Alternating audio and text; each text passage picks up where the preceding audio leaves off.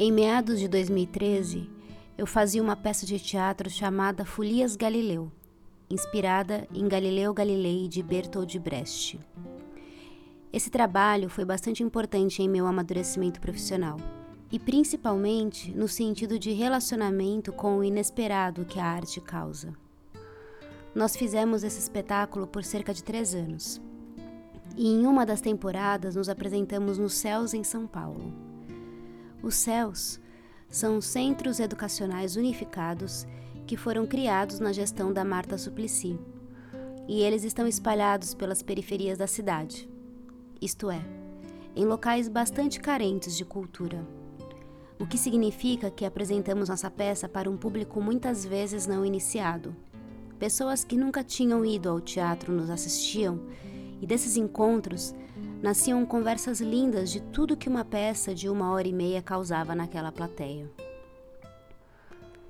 Talvez seja um pouco difícil vir essa lembrança, mas você se lembra qual foi a primeira vez que você se sentiu atravessado por uma obra de arte?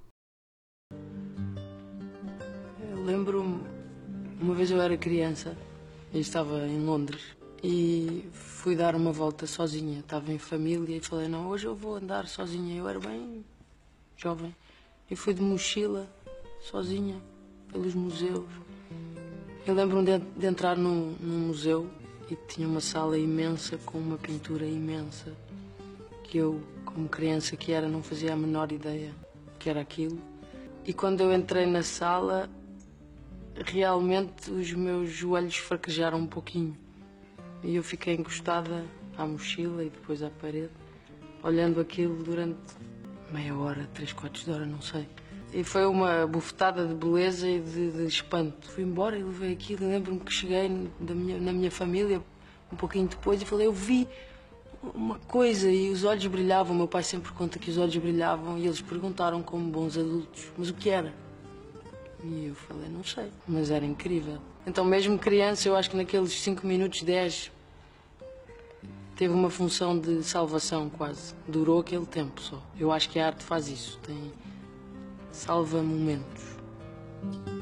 Foi engraçado porque anos mais tarde eu já estava na faculdade, já conhecia alguns artistas e, um dia estava a fazer um trabalho sobre o Pollock e abri um livro, apareceu aquela pintura inteira no livro e eu voltei 20 anos para trás e falei, caramba, eras tu. Estavas aqui sempre. Eu acho que é essa a função da arte. De fazer fraquejar os joelhos um pouquinho quando é preciso. De fazer retirar a atenção da dor em alguns momentos, outras vezes levar a atenção para a dor, que eu acho que é necessário também. Muitas vezes andamos distraídos demais. Então eu acho que a arte cumpre essa função de chamar.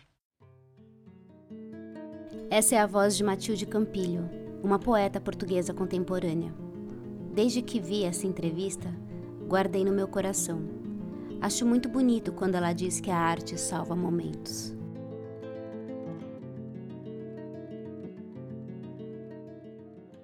Diego não conhecia o mar. O pai, Santiago Covadolfi, levou-o para que descobrisse o mar. Viajaram para o sul. Ele, o mar, estava do outro lado das dunas altas, esperando. Quando o menino e o pai enfim alcançaram aquelas alturas de areia, depois de muito caminhar, o mar estava na frente de seus olhos. E foi tanta a imensidão do mar e tanto fulgor que o menino ficou mudo de beleza. E quando finalmente conseguiu falar, tremendo, gaguejando, pediu ao pai: Me ajuda a olhar. Esse trecho está no livro dos Abraços de Eduardo Galeano e chama-se A Função da Arte.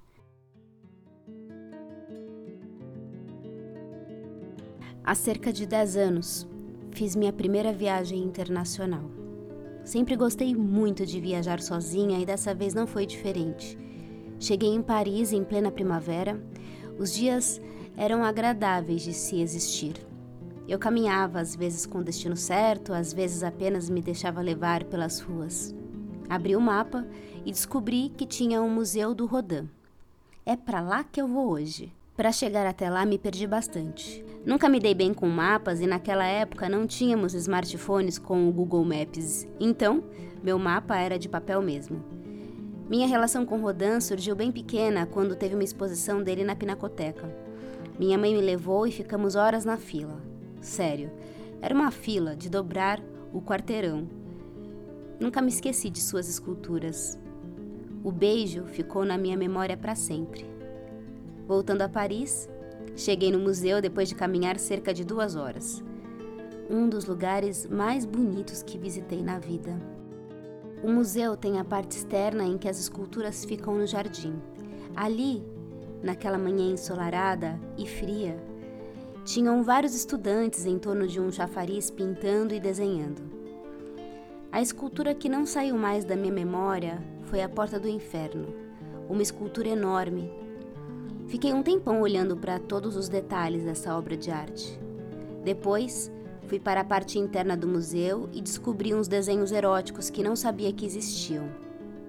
Comprei um livro e passei o resto do dia no café, apenas existindo contemplando aquelas esculturas tão mágicas. Um momento que a arte salvou. Eu poderia encerrar minha passagem pela França depois desse dia. Iria embora feliz, repleta, preenchida.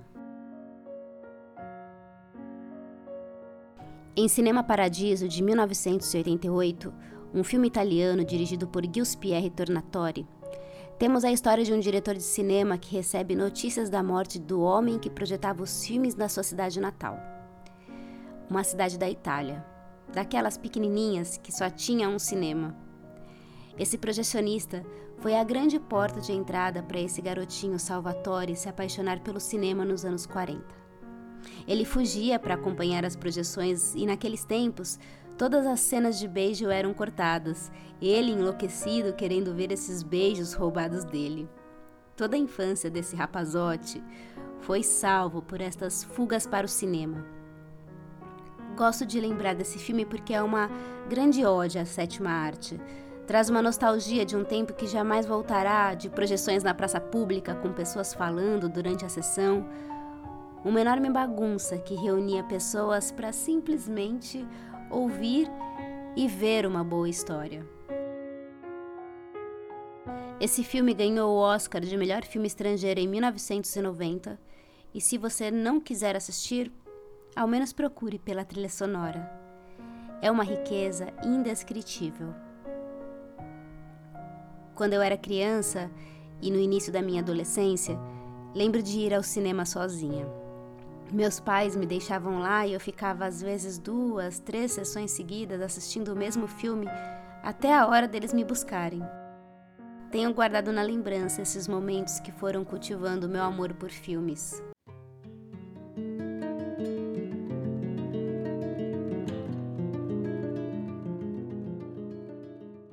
Aconteceu um caso bastante curioso na Noruega, em que um grupo de ladrões entra numa galeria e rouba dois quadros de uma artista belga chamada Bárbara Kizikova. Ela não era uma artista super conhecida, muito pelo contrário, estava nos corres da vida tentando vender seu trabalho para sobreviver. As câmeras de segurança conseguem filmar os rostos dos ladrões e depois de um tempo eles são pegos. Durante o julgamento, Bárbara tem a necessidade de conversar com o rapaz para entender por que eles tinham roubado seus quadros e onde eles tinham ido parar. Bárbara contou numa entrevista que não era sua ideia tornar-se amiga do homem que roubou seus quadros, mas mudou sua percepção sobre ele assim que o viu no tribunal. O que vi lá não era um criminoso. Na verdade, vi uma pessoa muito vulnerável e destruída sentada no tribunal. Eles marcam um encontro e a partir daí ela diz que ele será seu modelo vivo para sempre e de graça. O tempo passa e eles vão ficando cada vez mais próximos, um conta para o outro sobre suas vidas, estão bastante vulneráveis a esta amizade que está nascendo. Esse rapaz, o ladrão, É dependente químico, já esteve preso algumas vezes, teve uma infância roubada, enfim, uma vida nada fácil. Quando ela pergunta por que ele roubou os quadros, ele não sabe ao certo, não se lembra, mas também diz: são bonitos.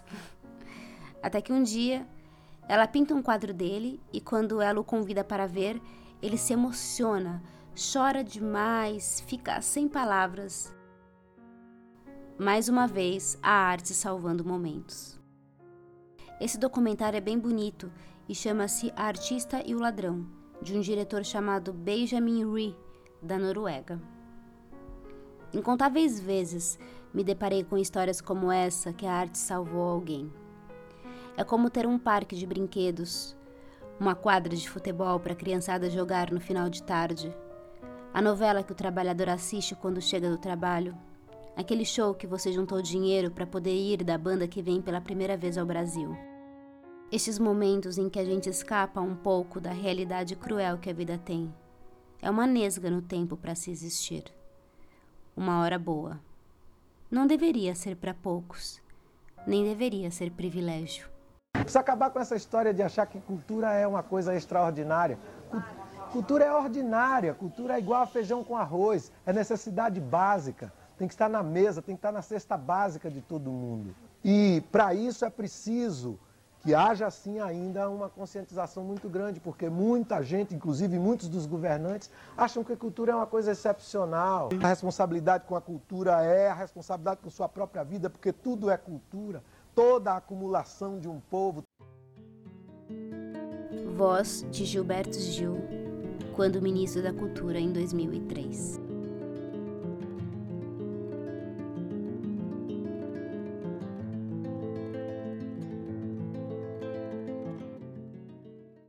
Milagre da Poesia Sérgio Vaz Sou poeta, e como poeta, posso ser engenheiro, e como engenheiro, posso construir pontes com versos para que pessoas possam passar sobre rios ou apenas servir de abrigo aos indigentes. Sou poeta, e como poeta, posso ser médico, e como médico posso fazer transplantes de coração para que pessoas amem novamente ou simplesmente receitar poemas para tristezas com alegrias e alegrias sem satisfação. Sou poeta e como poeta, posso ser operário, e como operário, posso acordar antes do sol e dar corda no dia.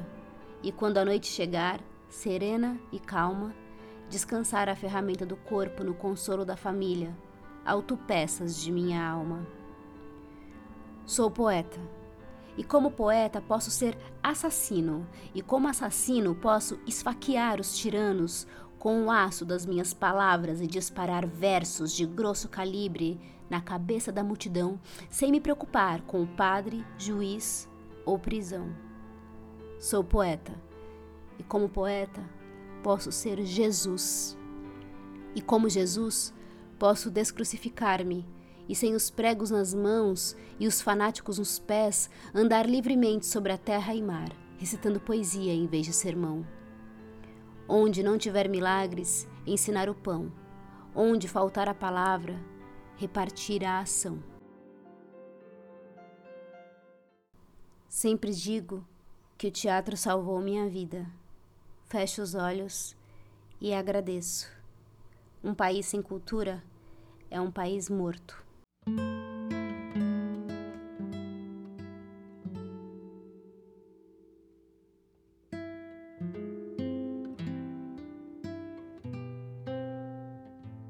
Segredo de Liquidificador é escrito e narrado por Tarsila Tanhã. Produção Vratatá, traficante de cultura. Se você gostou, me conte um segredo de liquidificador. Me conta quando que uma obra de arte salvou sua vida. A cada episódio, deixarei um post no Instagram onde você poderá conversar comigo. Todas as referências citadas estarão nesse post e tem um destaque lá também na página principal que você pode revisitar os episódios anteriores. Existe a possibilidade de você avaliar o episódio, compartilhar com seus amigos e também seguir Segredo de Liquidificador em seu agregador de podcast preferido para não perder os próximos.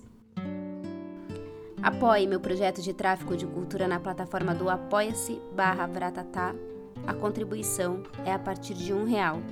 Você também pode fazer um pix no e-mail tarsila.albuquerque.gmail.com e me seguir no Instagram, arroba vra, e no canal do YouTube Bratatá Arte e Cultura. Um beijo na ponta da orelha e até daqui a pouco.